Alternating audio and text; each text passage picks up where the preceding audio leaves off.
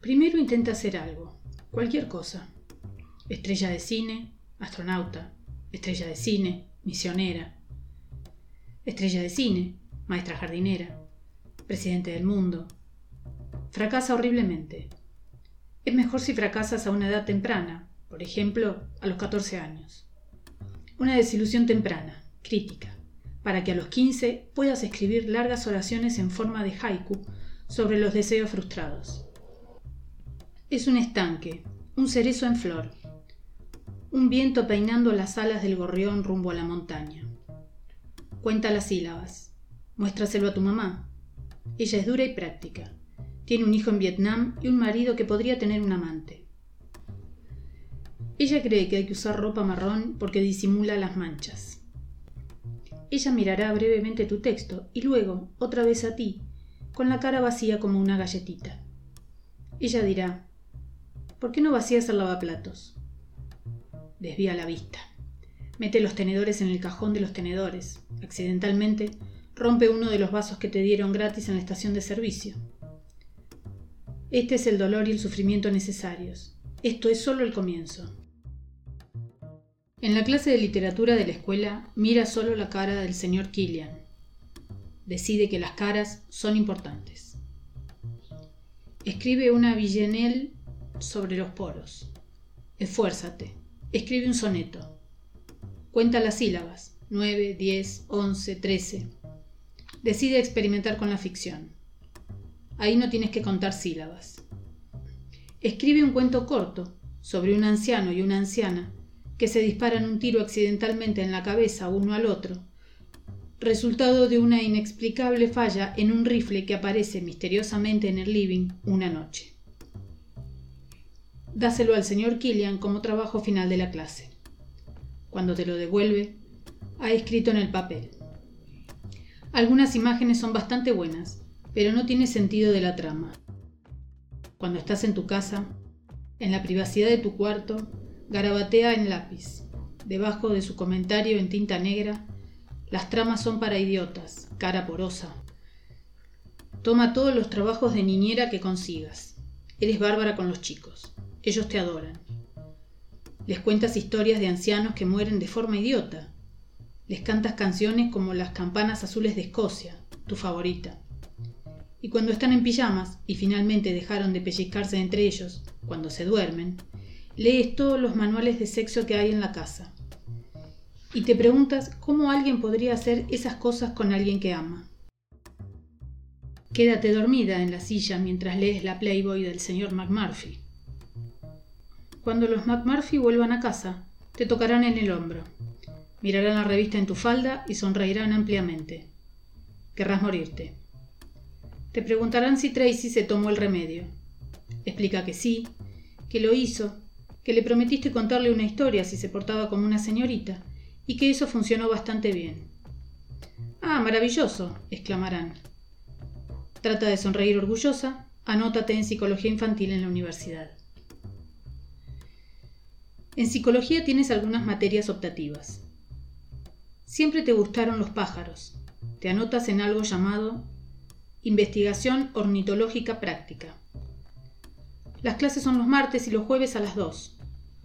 Cuando llegas al salón 314, el primer día de clases, todos están sentados alrededor de una mesa discutiendo sobre metáforas.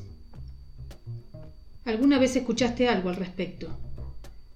Luego de un corto e incómodo rato, levanta tu mano y di tímidamente. Perdón, ¿esto no es observación de pájaros 1? Todos se quedarán en silencio y giran para mirarte. Parecen tener todos una única cara, gigante y blanca, como un reloj destruido. Un barbudo ruge. No, esto es escritura creativa. Di. Ah, ok. Haciendo como que ya sabías. Mira tu planilla de horarios, pregúntate cómo cuernos caíste ahí. La computadora se equivocó, parece. Empiezas a levantarte para salir, pero no lo haces. Las colas en la oficina de inscripción esta semana son larguísimas. Quizás deberías aferrarte a ese error. Quizás la escritura creativa no sea tan mala. Quizás sea el destino. quizás esto es lo que quiso decir tu padre cuando dijo, esta es la era de las computadoras, Francie. Esta es la era de las computadoras. Decide que te gusta la universidad. En tu residencia conoce gente agradable. Algunos son más inteligentes que tú. Y algunos, te das cuenta, son más estúpidos. Continuarás viendo el mundo en estos términos, lamentablemente, por el resto de tu vida. La consigna de escritura creativa esta semana es narrar un hecho violento. Entrega una historia sobre cómo maneja tu tío Gordon y otra sobre dos ancianos que se electrocutan accidentalmente cuando tocan una lámpara de escritorio que tiene el cable pelado. El profesor te devolverá los textos con comentarios. Tu escritura es fluida y enérgica, pero lamentablemente tus tramas son absurdas. Escribe otra historia sobre un hombre y una mujer que, en el primer párrafo, son acribillados de la cintura para abajo debido a una explosión con dinamita. En el segundo párrafo, con el dinero del seguro compran un puesto para vender helados. Hay seis párrafos más. Lees el texto completo en voz alta para la clase. A nadie le gusta. Dicen que tus tramas son exageradas y gratuitas. Después de clase, alguien te preguntará si estás loca. Decide que quizás deberías probar con la comedia. Empieza a salir con alguien divertido. Alguien que tiene lo que en el secundario describirías como un sentido del humor buenísimo. Y que ahora la gente de la clase de escritura creativa describe como autoindulgencia que toma forma cómica. Anota todas sus bromas, pero no le digas que lo haces arma anagramas con el nombre de sus exnovias y ponle esos nombres a todos los personajes con problemas de sociabilidad y observa lo divertido que es, observa qué sentido del humor buenísimo tiene. Tu consejero académico te señala que estás descuidando las clases de psicología. Lo que te consume mayor parte del tiempo no es tu especialidad. Di que sí, que entiendes. En las clases de escritura creativa de los próximos dos años, todos siguen fumando y preguntando las mismas preguntas. ¿Pero funciona? ¿Por qué debería importarnos lo que le pasa a este personaje? ¿Te ganaste el derecho a usar ese lugar común? Parecen ser preguntas importantes. Los días en los que te toca a ti, miras a la clase con esperanzas mientras buscan la trama en las hojas mimeografiadas, frunciendo el ceño. Te miran, aspiran el humo con intensidad y luego te sonríen dulcemente. Pasas demasiado tiempo abatida y desmoralizada. Tu novio sugiere que salgas a andar en bicicleta. Tu compañera de cuarto sugiere que cambies de novio. Te dice que te estás autocastigando y perdiendo peso. Pero continúas escribiendo. La única felicidad que tienes es escribir algo nuevo. En el medio de la noche, con las axilas transpiradas, el corazón golpeando, pero algo que todavía nadie leyó. Lo único que tiene son esos breves, frágiles, incontrastables momentos de éxtasis en los que sabes que eres una genia. Date cuenta de lo que tienes que hacer. Cambia de carrera. Los chicos de la guardería se entristecerán, pero tienes una vocación, una urgencia, una falsa ilusión, un hábito desafortunado. Estás, como diría tu madre, juntándote con gente que no te conviene. ¿Por qué escribir? ¿De dónde viene la escritura? Estas son preguntas que te haces a ti misma. Se parecen a ¿de dónde viene el polvo? o ¿por qué hay guerras? o si hay un Dios, ¿por qué mi hermano ahora es un paralítico? Estas son preguntas que guardas en tu billetera, como tarjetas telefónicas. Estas son preguntas que, como dice tu profesor de escritura creativa, es bueno explorar en tu diario personal, pero raramente en la ficción. El profesor de este semestre enfatiza el poder de la imaginación. Eso significa que no quiere largas historias descriptivas sobre tu viaje de campamento de julio pasado. Quiere que empieces en un contexto realista para luego alterarlo. Como si recombinaras ADN. Quiere que dejes navegar tu imaginación y que tus velas se hinchen como una panza. Esto último es una cita de Shakespeare. Cuéntale a tu compañera de cuarto tu gran idea. tu gran ejercicio de poder imaginativo, una transformación de Melville a la vida contemporánea. Será sobre la monomanía y sobre el mundo pez grande come pez chico de las compañías de seguro de vida de Rochester, Nueva York. La primera línea será Llámame pez chico y tratará sobre un hombre casado, menopáusico y suburbano llamado Richard, a quien como todo el tiempo está deprimido, su ingeniosa esposa llama Muffy Dick. Dile a tu compañera de cuarto Muffy Dick, ¿entiendes? Tu compañera de cuarto te mira, su cara blanca como un Kleenex, viene hasta ti con aire compañero y pone su brazo en tu espalda encorvada. Escúchame, Franci, dice lentamente como si fuera tu fonoaudióloga.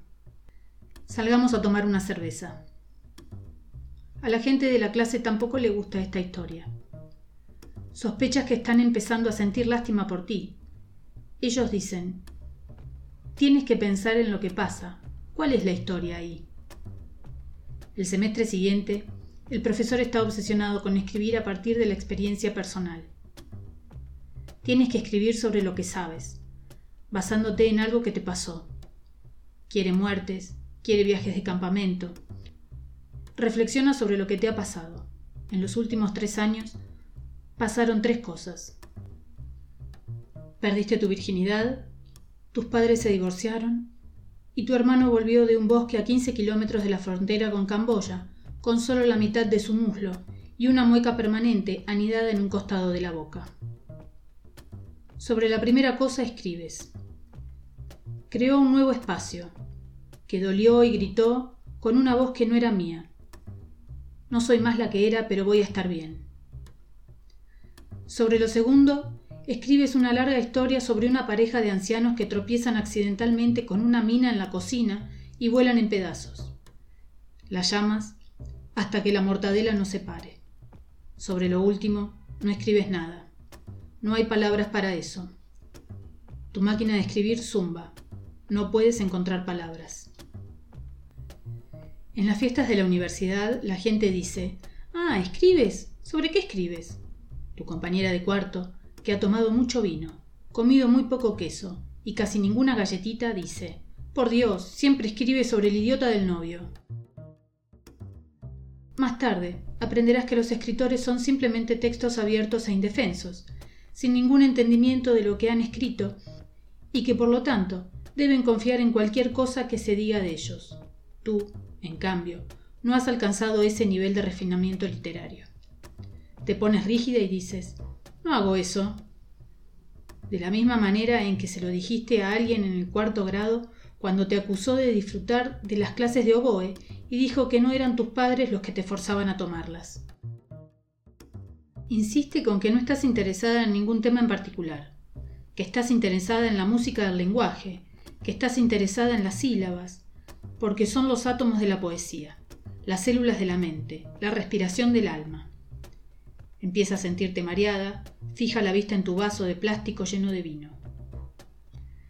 Sílabas, escucharás que alguien pregunta a la distancia, alejándose lentamente hacia la seguridad del bowl de salsa. Comienza a preguntarte sobre qué escribes en realidad, o si tienes algo para decir, o si existe eso que llaman algo para decir. Limita tus pensamientos a no más de 10 minutos al día. Como las flexiones, pueden hacerte adelgazar. Leerás en algún lugar que toda la escritura tiene que ver con los genitales propios. No pienses demasiado en eso, te pondría nerviosa. Tu madre vendrá a visitarte, examinará los círculos debajo de tus ojos y te entregará un libro marrón con un portafolio marrón en la tapa. Se llama cómo convertirse en una ejecutiva de negocios. También trajo la enciclopedia Nombres para su bebé, que tú misma le pediste. Uno de tus personajes, la maestra de primaria, payaso, necesita un nombre. Tu madre sacudirá la cabeza y dirá, Franci, Franci, ¿te acuerdas cuando ibas a ser psicóloga infantil? Di, Ma, me gusta escribir. Ella dirá, Claro que te gusta escribir, por supuesto. Claro que te gusta escribir. Escribe una historia sobre una estudiante de música confundida y llámala. Schubert era el de anteojos, ¿no? No es un gran éxito, aunque tu compañera de cuarto le gusta la parte en la que los dos violinistas vuelan en pedazos accidentalmente durante un concierto. Salí con un violinista una vez, dice ella reventando su globo de chicle. Gracias a Dios está cursando otras clases.